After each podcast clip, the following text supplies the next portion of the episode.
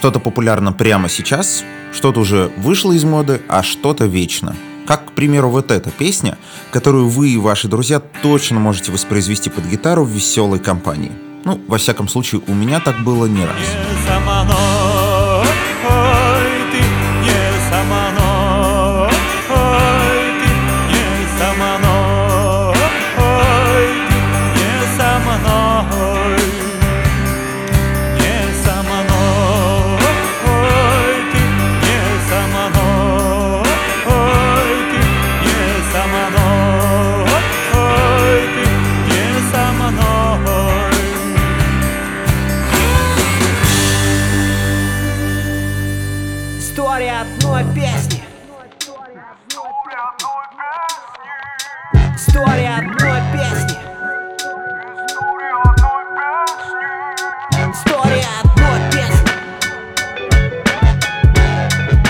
Афиша. Вконтакте. Вконтакте.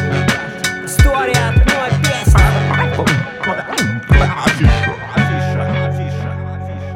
Привет! Это подкаст «История одной песни».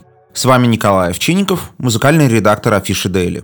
Каждую неделю мы вам рассказываем о главных песнях прошлого и настоящего и говорим с их создателями и создательницами – в этом выпуске мы говорим о песне «Не со мной» группы «Чайф», одном из ключевых хитов русского рока 90-х, который вы точно слышали, пусть и не в оригинальной версии.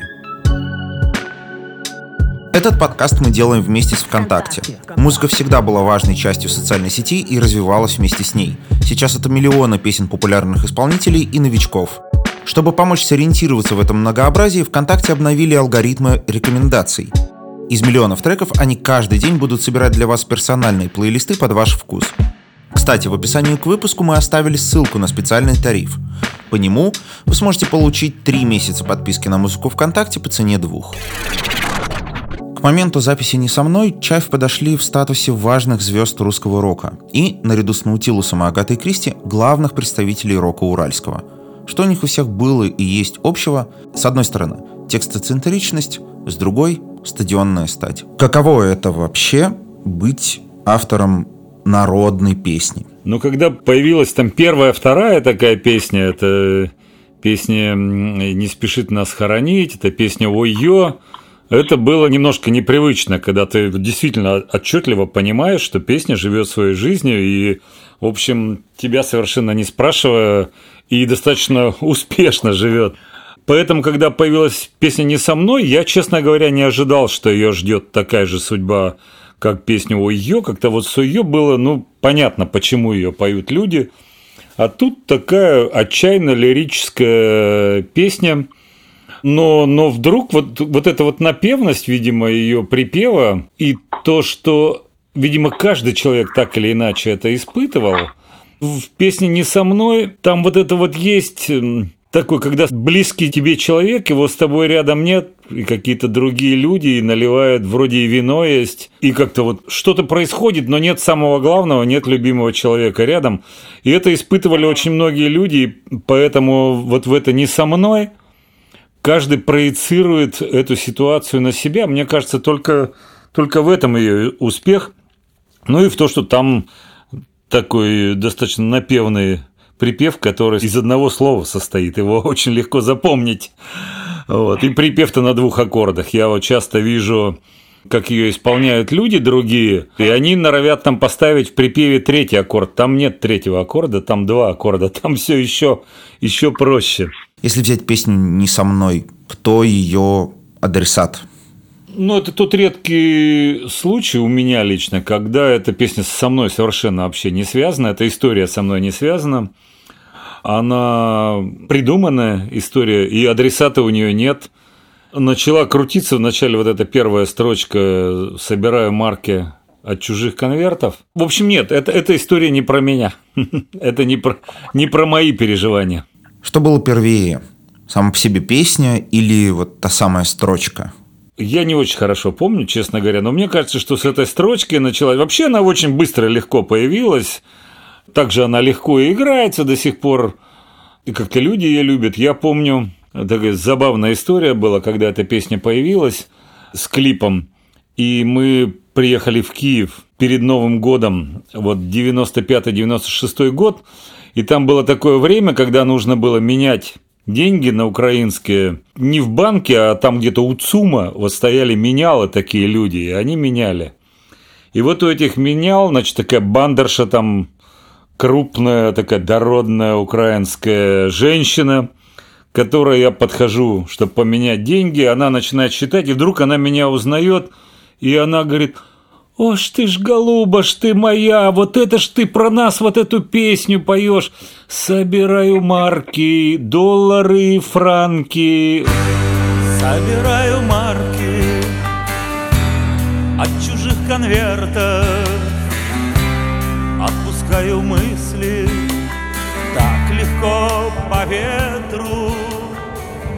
Не со мной даже тут стоит особняком. Если есть идеальная стадионная музыка на русском, балладная стадионная музыка, то вот она. Простой емкий текст, разгон гигантских масштабов за минуту и припев. Послушаешь раз, не забудешь никогда. Важное свойство этой песни – ее легко может примерить на себя кто угодно. У всех так было. Она ушла, или он ушел, и вот ты ходишь, пинаешь по скверу золотые листья, а кто-то режет сулгуни и поет песни плохие да фальшиво, и в голове стучит без тебя паршиво. Нездешняя стать позволяет сравнивать Чаев с лучшими образцами зарубежного стадионного рока. А конкретно не со мной, с November Rain, группы Guns N' Roses. Тоже сочетание умеренного пафоса, медленного ритма и надежды, несмотря ни на что, под громогласный хард-рок. «Не со мной» вышла в первой версии в 1995 году. Потом группа перезаписала ее для альбома «Реальный мир», который выйдет в 1996 чтобы зафиксировать песни с него на пленке, группа отправилась в город Новоуральск, неподалеку от Екатеринбурга. Чаев имели все возможности уехать куда-то еще, хоть в Москву, хоть в Лондон, но уральский патриотизм просто так из себя не выживешь. Да и возможности студии в Новоуральске позволяли записывать музыку не местного, по тогдашним меркам качества. Дело в том, что это наш тоже край, это 70 километров от города, это закрытый атомный город, который раньше был номерной, вот. Сейчас у него появилось название Новоуральск. И там так получилось, что вот в 90, 96 году в местном ДК вот этот комбинат э, атомные, купил оборудование цифровое. Это была первая цифровая студия в нашей жизни. Вот все об этом только говорили, но никто не пробовал на этом писаться. А, ну, какие-то вот совсем фрагментарно было. А тут полностью готовая цифровая студия, и нам тоже предложили, им нужно было эту студию как-то немножко раскручивать, и они говорят, давайте мы вас запишем, ну там тоже, условно говоря, работу людей оплатите, и, и все. Вот. И нам стало тоже интересно попробовать, что это такое за зверь, такой цифра. И нам сделали пропуска, мы там сняли квартирку небольшую, и, в общем-то, по-моему, пару недель мы в Новоуральске, э, в этом крошечном маленьком городишке, жили и записывали этот альбом. Причем, что это единственная, наверное, запись, где записывалось все наоборот, когда барабаны писались в последнюю очередь. Вообще все уже записали на чистовую, а, а потом барабаны сыграли в конце живьем. Ну, почему-то вот нашему звукорежиссеру Э, Володе Елизарову захотелось сделать именно так. Вот. Там такие были ну, забавные истории, потому что за две недели мы чуть начали иногда выходить, гулять по этому городу. И, а это действительно, ну вот за забором живут люди, за колючей проволокой, за проходной. И поэтому, когда некоторыми делались какие-то вялые попытки познакомиться с какими-то девушками, нам сразу говорили, вы знаете, у нас тут это, это вообще невозможно, потому что если что-то вдруг случится, об этом будут знать все, и уже никогда этой девушке не выйти замуж и не отклеиться от этой истории. Будут знать все и пальцем показывать. Да поэтому там очень так глубоко нравственный народ живет. Поэтому мы ограничились кефиром, и вот там даже на пластинке написано «напиток снежок». Вообще этот альбом был супер популярен. Вас были готовы тогда взять прям по рукам и ногам? Это действительно так, так как песня уже была и клип уже звучал, играл, то в принципе это было вот, наверное, самое такое тучное, жирное время для российской звукозаписи в шоу-бизнесе, когда компании бились за топовых артистов и платили очень приличные деньги. Вот, пожалуй, действительно был один из самых удачно проданных альбомов. Вот, потому что дальше уже все, вот уже 98 год, альбом Шикагали, в котором есть Аргентина и Майка, в котором есть э, в ее глазах, есть еще здесь хоть кто-то кроме меня, в котором есть я рисую на окне. Этот альбом вот нам, условно говоря, дали э, некий аванс, сказали, вот мы вам аванс дадим, а потом роялти мы будем вам доплачивать. И больше ни копейки не заплатили, вообще ничего. Дальше все рухнуло. В 1996 году жизнь в России была весьма непростой, это касалось и групп, выступавших с концертами. Чаев приходилось сталкиваться с разными неприятностями. Ну, 96-й уже совсем диким не был. Дикие, конечно, были там 89-й там 91 год, вот это вот была прям абсолютная дичь, и было непонятно. Но 96 год еще тоже все было достаточно негладко, то есть был, в общем, как бы шоу-бизнес уже стало понятно, что он есть, вот он есть, и какие-то вырисовываются правила, и там появляются ну, да, даже какие-то деньги в этом шоу-бизнесе.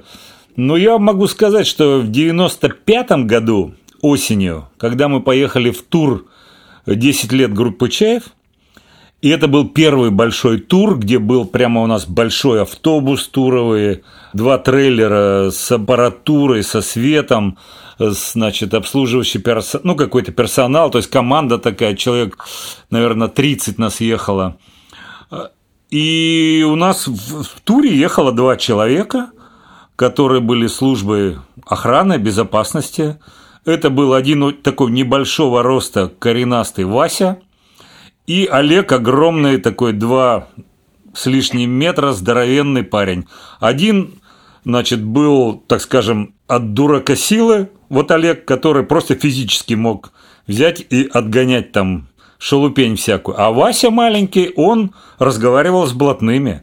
То есть он был вот из блатных, и когда подходили люди там э, подогреть на общак, условно говоря, денег отправить, то Вася с ними садился на курточки, им там все объяснял прям популярно, и нас никто не трогал. То есть, вот, то есть, ну, 96-й год недалеко ушло, это было еще пока примерно то же самое. 96-й год – это война в Чечне. Как и многие другие их коллеги, например, ДДТ, Чаев поехали выступать прямо туда, на войну – есть известная история о том, что вы выступали в Чечне. Как это было? Что это было? Да, тогда Саша Любимов позвонил мне и сказал, что вот они на 23 февраля поедут в Чечню к нашим ребятам-солдатам, а, к военным, и они ну, сделали опрос, кого бы они хотели увидеть из артистов, и те сказали, что вот хорошо бы Макаревича и Чаев – вот, и тогда Андрей поехал один был, и, соответственно, мы вдвоем с Володей Бегуновым просто взяли две акустические гитары, рюкзак набили всякими вещами, потому что мы совершенно не знали, где мы будем жить, что мы будем есть, поэтому мы даже консервы с собой взяли. Ну, это такая история была ну, совершенно невеселая, потому что это первая чеченская, и это такой февраль, грязно, это люди выходят из боев с большими потерями, это солдаты-срочники. То есть мы себе как-то в голове нафантазировали, что сейчас увидим вот таких, знаете, командос там ребят, а это были вот просто мальчишки-срочники, когда мы играли для какого-то батальона десантного, который только что вышел вот прямо из боя, и они вот в этих грязных телогреечках, бушлатах э, с такими испуганными немного глазами, потому что видно, что были и потери, и вот им только что было страшно. И это прямо палатка, ну, так и столовая, большая палатка, и вот мы на столах сидели с Вовой, они сидели там за столами и слушали нас. И в какой-то момент было понятно, что они прямо закрывают глаза, и что их вот хотя бы на какое-то время, вот на время выступления этого концерта уносит куда-то в мирное время к своим девушкам, к своим мамам, папам. А, вот. Ну, в общем, в конце этой поездки, когда нужно было снимать уже непосредственно для вот программы «Взгляд», такая немножко постановочная история была сделана уже. То есть мы сыграли где-то порядка семи выступлений разных там в разных местах, начиная от госпиталей и заканчивая вот в землянках на, на передовой. И потом была вот же съемка, когда была сделана такая как бы тоже палатка, поставили свет, там двухъярусные кровати, на кровати положили бойцов, ребят. Э, и уже вот под камеру Саша Любимов как бы говорит, они рассказывают, и мы там пели песни. И это была как раз премьера песни «Сила небесная», и я помню, что я четыре раза начинал ее играть, и все время не мог допеть до конца, потому что меня просто слезы начинали душить, и, и я ну, физически не мог петь. Сила небесная, так пожалейте же бедную нашу страну. Пусть виноватую, пусть миром клятую, но все же такую одну. Мы слезами горькими плакали. 96-й, наконец, это еще и президентские выборы. Тогда шла ожесточенная борьба между Ельциным, как считалось символом новой России, и лидером коммунистов Геннадием Зюгановым, как считалось символом России старой, советской. Чаев, как и многие другие популярные исполнители, участвовали в туре «Голосуй или проиграешь». Его устроили в поддержку Ельцина. Однако, это важно заметить, многим музыкантам было важно не за кого они поют, а против чего – возвращение Советского Союза. Вот это сложнее всего объяснить людям, условно говоря, вашего поколения. Что нужно понимать, 96 год. В финале предвыборной гонки два кандидата. Борис Ельцин и Зюганов. Мы только что все как бы от коммунизма, казалось бы, отбежали немножко, э, поняли, что эта идея утопична. И тут вот вроде этот призрак коммунизма стоит уже прямо ноздря в ноздрю, дышит с Ельциным. Причем Зюганов молодой политик, о котором мы мало что знаем, и вообще он особо не внушал доверия, потому что, ну, такой молодой, неопытный персонаж. Но за его спиной стояли люди достаточно страшные. Это были Ампилов, Баркашов, такие прямо радикально настроенные вот на коммунистический реванш люди, и мы были уверены, что если Зюганов придет, они его через полгода сожрут, эти люди, и нас начнут всех тут по гулагам рассаживать. Может быть, мы ошибались, но мы в это верили. И поэтому было абсолютно искреннее убеждение, что пусть уж лучше будет дедушка Ельцин. По крайней мере, это не, не, не назад дорога, это ну, там какая-то перспектива для нас, для всех есть. Уж, э, то есть, честно говоря, мы испугались вот тогда, э, потому что я помню, что у меня маленькие дети были совсем, и они меня начали спрашивать, вот вы едете, а что будет, если Зюганов придет? И я понимаю, а что бы им, вот, вот что им сказать такое, ну, маленьким совсем девочкам. Я говорю, а вот куклы Барби не будет, и жвачки не будет. Он говорит, да, нет, тогда давай, поезжай, папа. Давай. Вот. Ну, ну, то есть на таком банальном уровне. А вообще, вот что потом произошло, и что в то время внутри там, Кремля происходило, и какие были подписаны бумаги, и что Ельцин был во многом неправ. Ну да, ну тогда для нас было очевидно, что вот что, Ельцин или Зюганов, да пусть лучше Ельцин. К концу 90-х Чаев превратились окончательно в больших звезд, можно сказать, добились всего, чего хотели. Как говорит сам Владимир Шахрин, мечтать стало практически не о чем. Больше всего я скучаю именно вот по этому времени, что сейчас думаешь, ну вот о чем мечтать-то, да, вот мечтать, вот чтобы вот прямо вот такое что-то вот хотеть, хотеть, хотеть. Меня сегодня спрашивали, ну как ваш вот кризис там ударил по вам? Я говорю, да вы знаете, вот мы сидим пять месяцев, репетируем, встречаемся, там что-то записываем. Ну, такая, как бы, вроде ничего не, не изменилось, потому что для нас критичного ничего не произошло. У нас нет там кредитов, нам не надо покупать машину, не надо покупать квартиру, нам не нужно там детей собирать в, в детский сад, в школу, да, ипотека над нами не висит. То есть ты так, ну, ну, на еду есть, да, что касается денег. Э, вот это вот база репетиционная есть, мы собираемся, занимаемся любимым делом, прямо, э, ну, такое, совершенно в свое удовольствие, там, гоняем чаи, рассказываем какие-то байки, обсуждаем какие-то там свежие новости, сплетни. Вот. Но вот, вот чтобы мечтать, я думаю, ну вот, ну, а вот о чем такие мечты уже тебе, ну, чтобы, условно говоря, ну, чтобы не было войны, да? Но это же не, не та мечта юноши, к которой ты вот прямо будешь стремиться. Вот, вот, вот, вот, вот ты помечтал, и можно, чтобы это произошло, да? Условно говоря, там тур по Америке, ну, круто. Выступить в, там в Лондоне, ты об этом мечтаешь, бах, это там свершилось. Попасть на студию Эберот. Вот ты ходишь по Эберот, а тебе все рассказывают, показывают, и ты понимаешь, нифига себе, вот это вот произошла с тобой такая история. Вот таких историй, их сейчас... Моя ностальгия именно поэтому, что вот этих историй со мной происходит все меньше и меньше. Там людей, с кем я хотел познакомиться, я со всеми знаком, у меня есть телефоны, я с ними перезваниваюсь и разговариваю. Да, мой первый кумир вот детство, условно говоря, там в пятом классе я выделил из всех западных артистов, их же мало было очень, кто попадал на пластинках на советское информационное поле. Том Джонс. И вот я понял, что я понял, что, блин, Том Джонс крутой. Вот он прямо классный, да, дядька. Ну и вот мы сыграли концерт в Сочи на площади вместе с Том Джонсом. И я стою на сцене и смотрю, как маэстро играет. И зашли в гримерку там перекинулись парой слов и взяли автограф. Ну, вот сыграли с Том Джонсом. А и что дальше?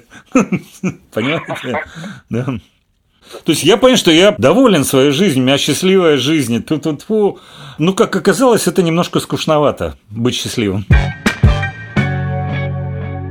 Чайф, кажется, последняя русская рок-группа, ну или одна из последних, чьи хиты стали по-настоящему народными песнями. И сейчас скажешь «никто не услышит», или «без тебя паршиво», или «какая боль», и тебя все поймут, хотя прошло уже более 20 лет. Что же касается «не со мной», больше в русском роке не было таких песен о любви, одновременно полных пафоса больших площадок и пригодных для интимного исполнения в небольшой компании, надрывно отчаянных и при этом проникнутых светлой грустью. Отпускаю мысли, так легко по ветру. Это был подкаст «История одной песни». Слушайте нас во Вконтакте и на других платформах. Ставьте лайки, пишите письма на почту подкаст собакаafisha.ru. Партнером выпуска стала социальная сеть ВКонтакте. Там вы сможете послушать не только «Не со мной», но и другие песни группы «Чаев». А чтобы не пропустить новые релизы группы, подписывайтесь на официальную страницу «Чаев» по ссылке в описании эпизода. Над выпуском работали ведущий Николай Овчинников, продюсер Александр Леско и звукорежиссер Андрей Гранкин. История одной песни. История одной песни. История одной песни. Афиша ВКонтакте.